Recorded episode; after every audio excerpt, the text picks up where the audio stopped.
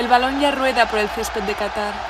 Este pequeño emirato del Golfo Pérsico se convierte así en la primera nación árabe y musulmana en celebrar una Copa del Mundo de fútbol. Con casi 3 millones de entradas vendidas, se espera que durante un mes miles de personas de todos los rincones del mundo visiten Qatar. Junto a ellas llegarán centenares de periodistas dispuestos a narrar el juego bonito, hablar de fútbol y nada más, tal y como quieren las autoridades cataríes.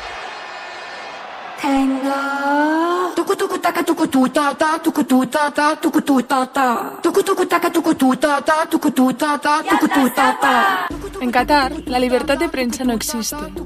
El artífice de un poderosísimo imperio mediático, con Al Jazeera a la cabeza, limita cualquier tipo de información sobre la política interior del país. Mientras medios con sede en Doha impactan con fuerza en el mundo árabe, los y las periodistas locales se topan con constantes desafíos para contar lo que ocurre entre las fronteras de esta pequeña península. Si para los y las periodistas locales es difícil, si no imposible, realizar su labor informativa en libertad, los obstáculos para los extranjeros que intenten hacer lo mismo no serán menos. Apenas hay límites para entrar a los estadios y comunicar sobre el último gol de Messi, el pase de Pedri o la destreza de Mbappé. Eso no es ningún problema. Las dificultades surgirán cuando los y las periodistas intenten ir más allá, cuando se alejen del balón y busquen las historias detrás del fútbol. Cuando quieran describir las manos agrietadas tras una década construyendo estadios. O cuando traten de desvelar las voces femeninas que el Estado somete. Tal vez cuando intenten mirar a los ojos aquellos condenados a la oscuridad por su orientación sexual. Las autoridades cataríes han dedicado todos sus esfuerzos a que las cámaras no lleguen hasta los rincones más recónditos del país. Yo soy Andrea López Tomás, periodista y fundadora del podcast Taura, que significa revolución en árabe. Desde la otra orilla, la Mediterránea, en concreto desde la libanesa Beirut, os acercaré a historias y problemáticas que protagonizan los y las periodistas en este rincón del mundo. Bienvenidos a la otra orilla, tus píldoras sonoras en colaboración con Reporteros Sin Fronteras.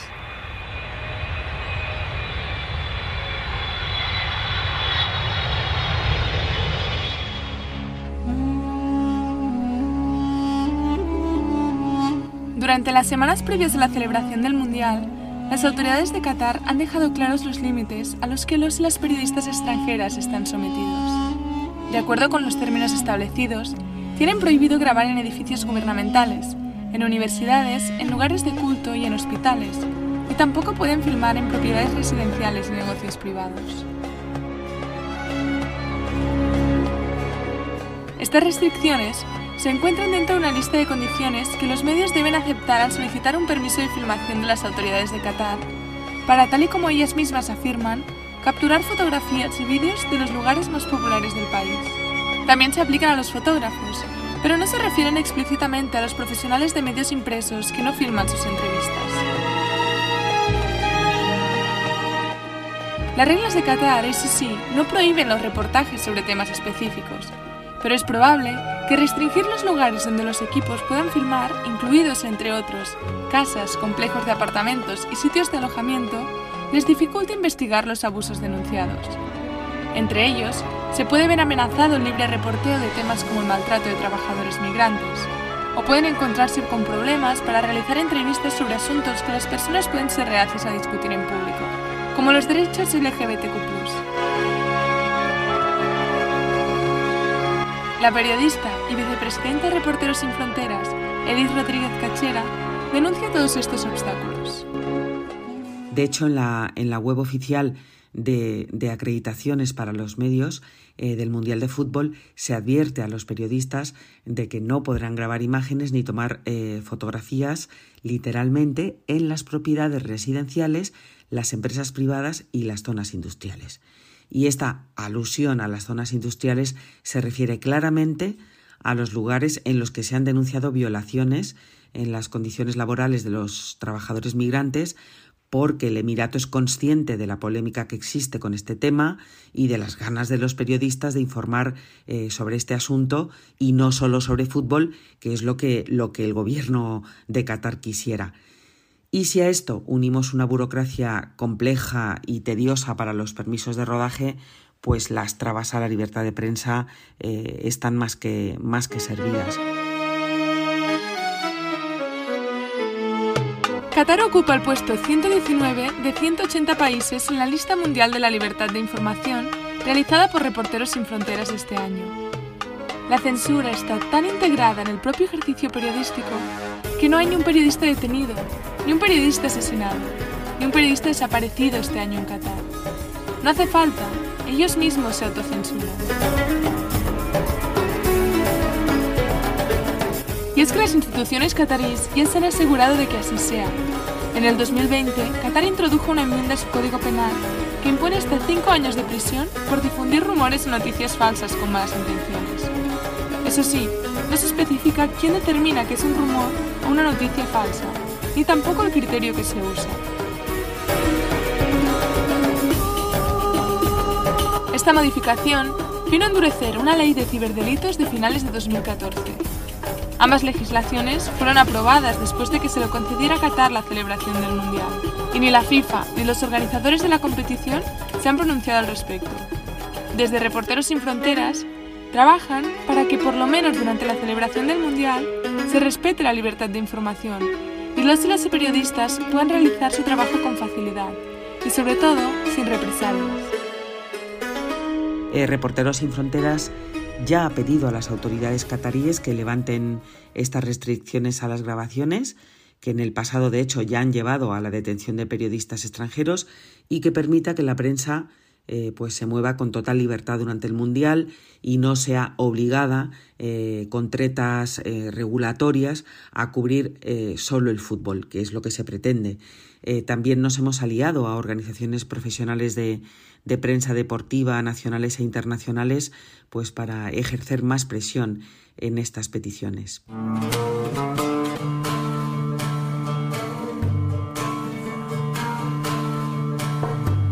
El panorama mediático de Qatar es muy pobre. En los medios tradicionales se celebran los avances tecnológicos del país, el nuevo pasatiempo del emir y los eventos del entorno real. Pero aquellos asuntos domésticos que pueden generar cierto debate público se mantienen apartados de la ciudadanía.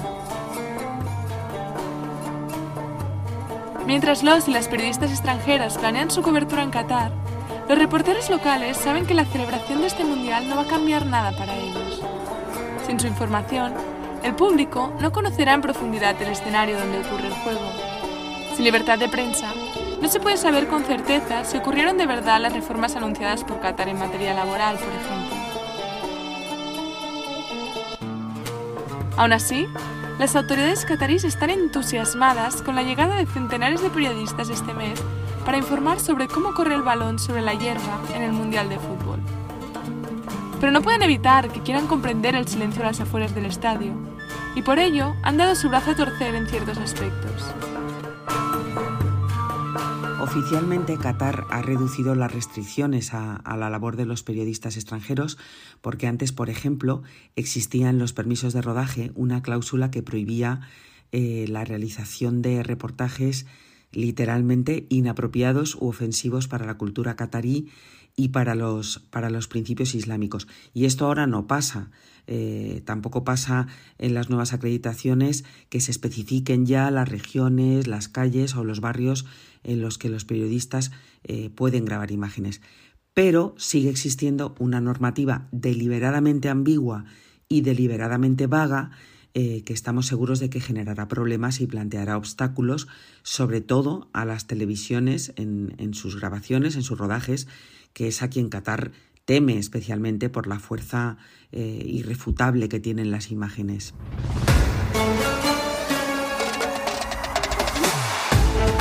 Ante las múltiples acusaciones, el Comité Supremo de Qatar no ha tardado en pronunciarse. Sus representantes han afirmado, varios medios de comunicación regionales e internacionales tienen su sede aquí, y miles de periodistas informan desde Qatar libremente sin interferencias cada año. Pero pese a ello, el silencio alrededor de ciertos temas es ensordecedor en Qatar. La falta de libertad de expresión ha llevado a las autoridades a detener, encarcelar e incluso expulsar a varios periodistas, por haberse interesado en exceso por las condiciones laborales de los trabajadores migrantes en la mayoría de los casos. Es en estas ocasiones cuando las autoridades optan por aplicar la ley antes mencionada y condenar a los blogueros residentes en el país por la difusión de informaciones falsas. Ante este panorama, ¿cuál debe ser el rol de los las periodistas que viajarán durante estas semanas a Qatar? Es inevitable que al poner un pie en el Emirato, la ética y la deontología periodística entran en juego para sembrar dudas. Pero Qatar no es el único destino represivo donde estos profesionales de la información tendrán que viajar para hacer su trabajo. Así que el debate está servido.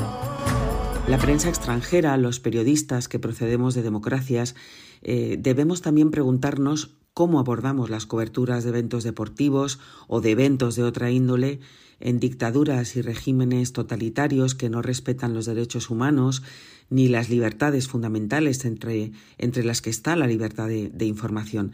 Este año hemos cubierto la Supercopa de Fútbol en Arabia Saudí, los Juegos Olímpicos de Invierno de Pekín y ahora el Mundial de Fútbol de Qatar. Es un combo de países depredadores de los derechos humanos y de la libertad de prensa verdaderamente insuperable. Y entonces, ¿cómo nos planteamos cubrir estos eventos? ¿De forma sumisa? ¿Colaborando con el objetivo de promoción y blanqueo de las autoridades? ¿Olvidando a los compañeros periodistas encarcelados, silenciados, maltratados o asesinados en el país? Para nosotros es imperativo que nos hagamos estas preguntas de ética y de ontología periodística básicas.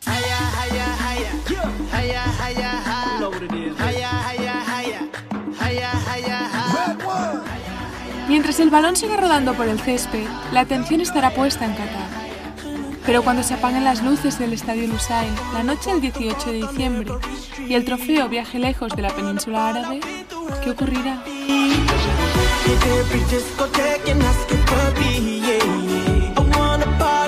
Desde Reporteros sin Fronteras nos recuerdan que la libertad de información es la base de la democracia.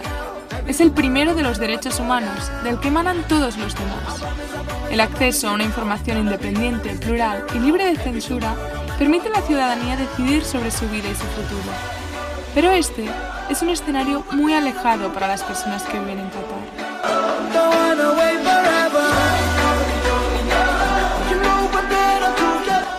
Que los y las periodistas internacionales hagan las maletas y se vayan a casa, sus compañeros locales seguirán intentando informar en este entorno tan hostil. El mayor temor es que al terminar la competición, los focos dejen de apuntar a Qatar y se prive del calor de la luz que emanan a los valientes que quieren informar en libertad. Con los estadios vacíos, el silencio ya se impondrá por completo.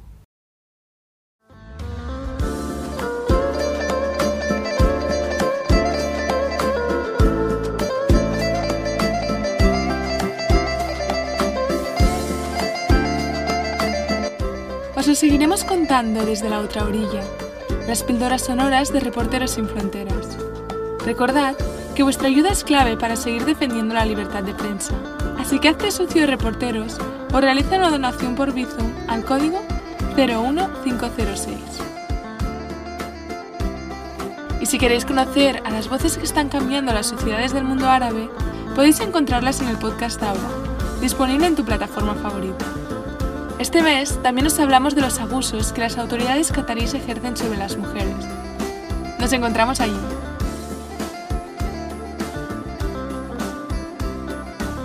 Yo soy Andrea López Tomás, desde Beirut. Gracias por escuchar.